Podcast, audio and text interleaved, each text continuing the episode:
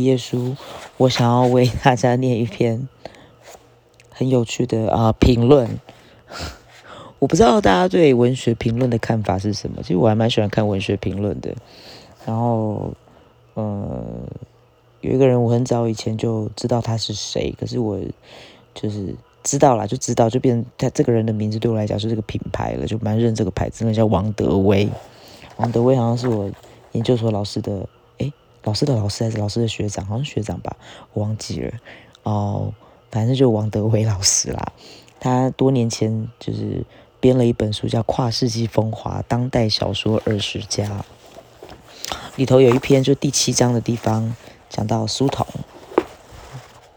嗯，还有讲到余华，那我就分来两次来讲来念好了。那刚好我都还蛮喜欢的。我不知道为什么要跳，为什么要念文学评论？我好疯哦，我真的疯了。好了，算了啦，没关系啦，都做这个节目了，有差吗？对不对？哈，来第七章，嗯，对，等下等下，应该是跨世纪风华，当代小说二十家，王德威他写的，不是他编的哦。第七章，南方的堕落与诱惑，书同论。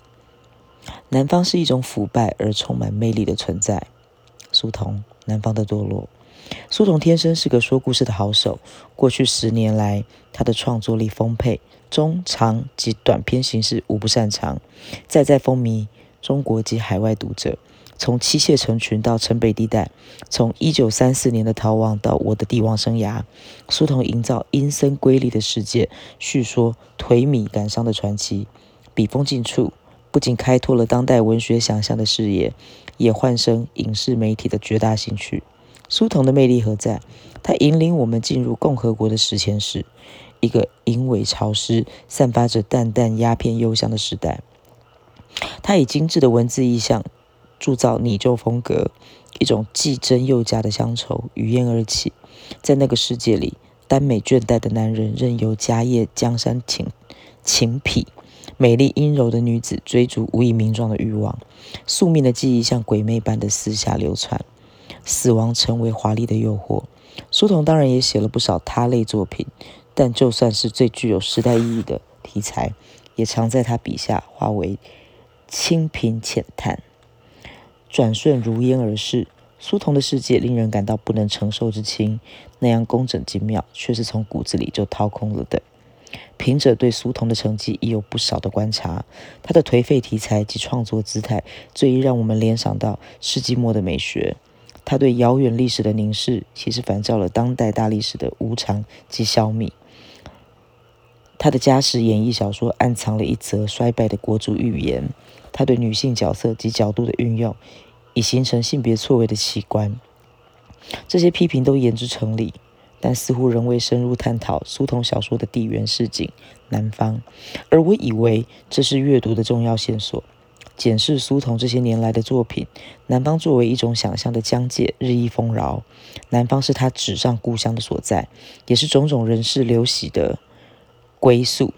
自笔向呃走笔向南，苏童罗列了城虚呃村虚城镇豪门世家、末代世子与混世佳人你我来往。亡命之徒与亡国之君络绎于途，南方鲜美好弱，却又如此引人入胜。而南方的南方是欲望的幽谷，是死亡的深渊。在这样的版图上，苏童架构或虚构了一种民族志学。我要念完吗？我 应该不要念完才对。好，来啊，我们念第一这这一篇的第一章就好。一世纪末的民族志学。苏童生长于苏州，定居于南京，两座城市都饶有历史渊源。姑苏烟雨，金陵春梦，多少南朝旧事曾在此起伏回荡。一个作家的创作市井，当然不必与他的创作环境相辅相成。但苏童对于他生于斯、长于斯的地方，显然有一份自觉与爱恋。顺着古运河的无数支脉，扬子江的滚滚长流，他飞越枫杨树故乡。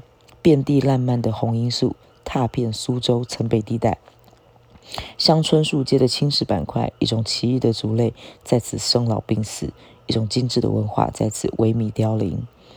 而苏童以他恬静的、自溺的、叙述声调，为我们叙述一则又一则的故事。是的，故事。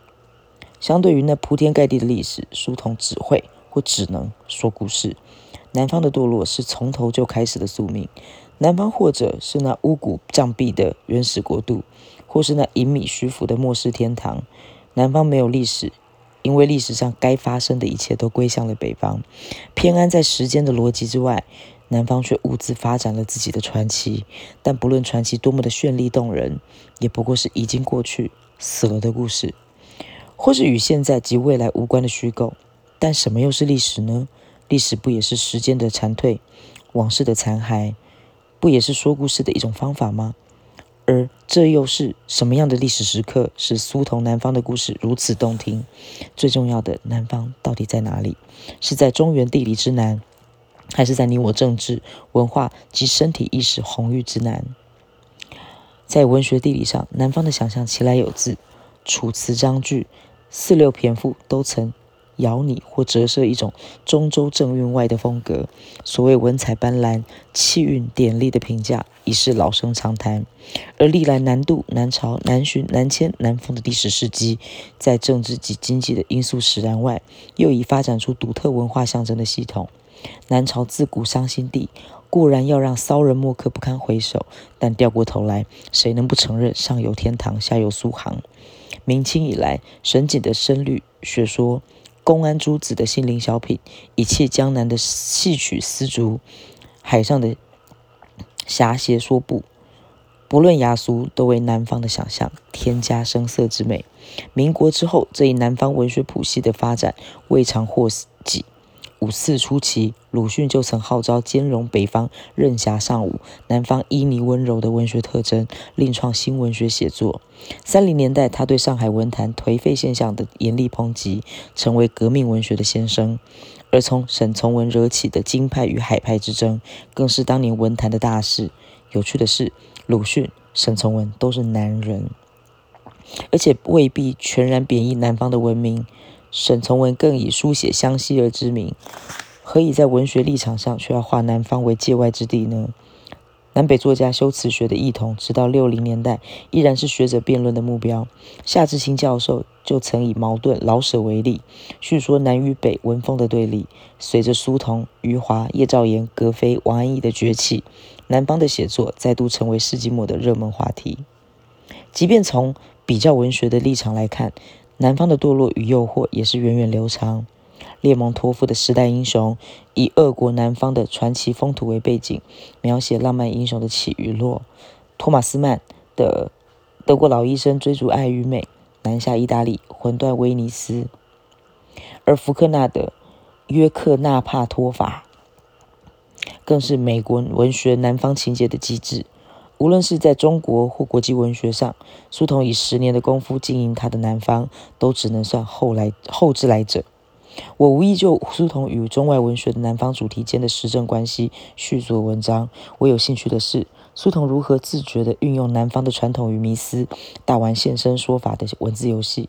他写进了文学与文化传统中的南方问题，俨然是个中好手。但地方色彩外，何以苏童的作品？这么容易被认出来是属于南方的呢？他所带来的文化、文学、地理想象问题耐人寻味。二十年前，萨伊德一本东方主义引起西方后殖民批判旋风。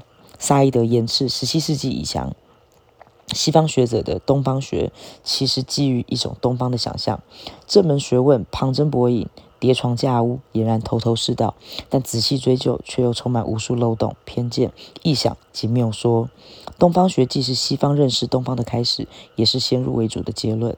而萨伊德认为，这样的东方学却成为西方政经文化霸权东进的最佳指南。东方的神秘阴柔、狂野丰饶，一再物化为西方预想的目标。萨伊德的专作有其政治理论的规依规不在话下，借题发挥。我们倒可问问。当东方换成南方，有关南方的想象是否也难逃一种南方主义的根源？而在二十世纪末，苏童大肆敷衍南方种种，更为这一问题增添辩证的层面。苏童崛起于寻根文学之后，他塑造枫杨树村、乡村树街的故乡，恰似依循前起，呃，下恰似依循前此寻根作家的心愿，为家族的来龙去脉、故乡的人世风华追根究底。乍看之下，南方作家写南方，内行人谈内行事，还怕说不实在吗？然而，苏童的写作终要证明他那个南方其实毫无新意，一个我们总是早已熟悉的神话南方，南方主义者的南方。苏童擅长。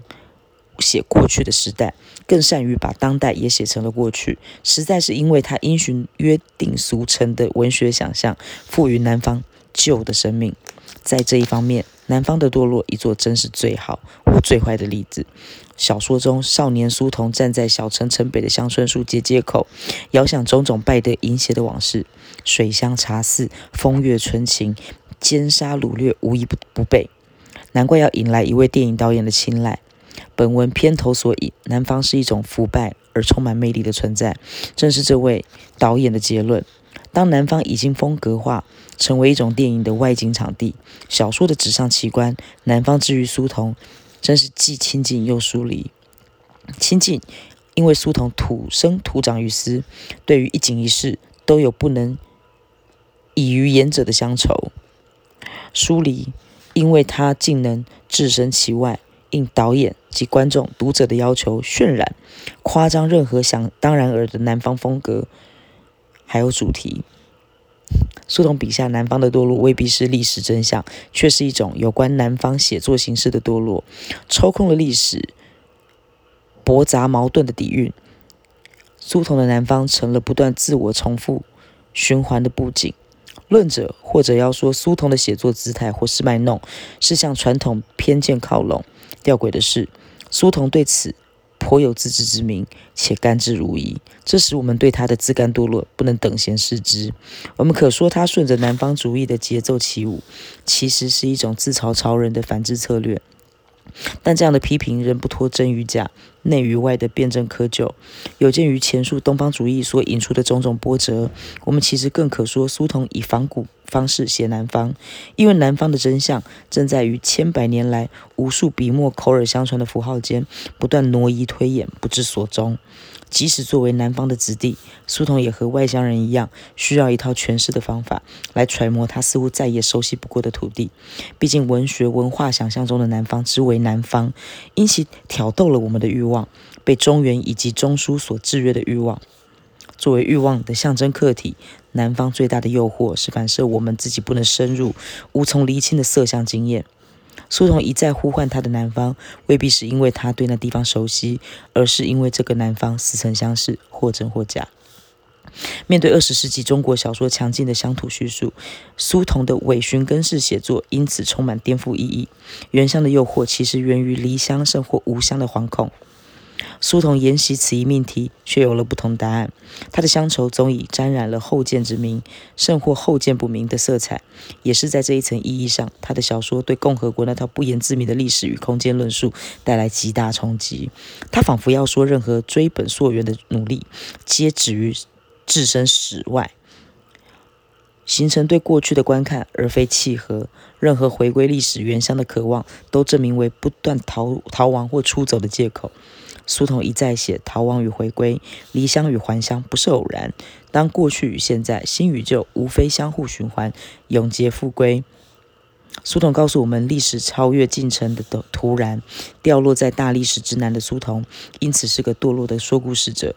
南方的故事是过去的事，也更是虚构的事。好，我们这一篇念到这边。然后我觉得这个第七章，就觉得他真的写的很好。他真的不是因为我很喜欢王德威的关系，是他这篇真的写的非常的好。那我分两次来念好了，下一次我们再来念第这一章的，就是关于苏童南方堕落与诱惑这一篇的第二章第二节。好，那我们为你读页数就到这边，谢谢，拜拜。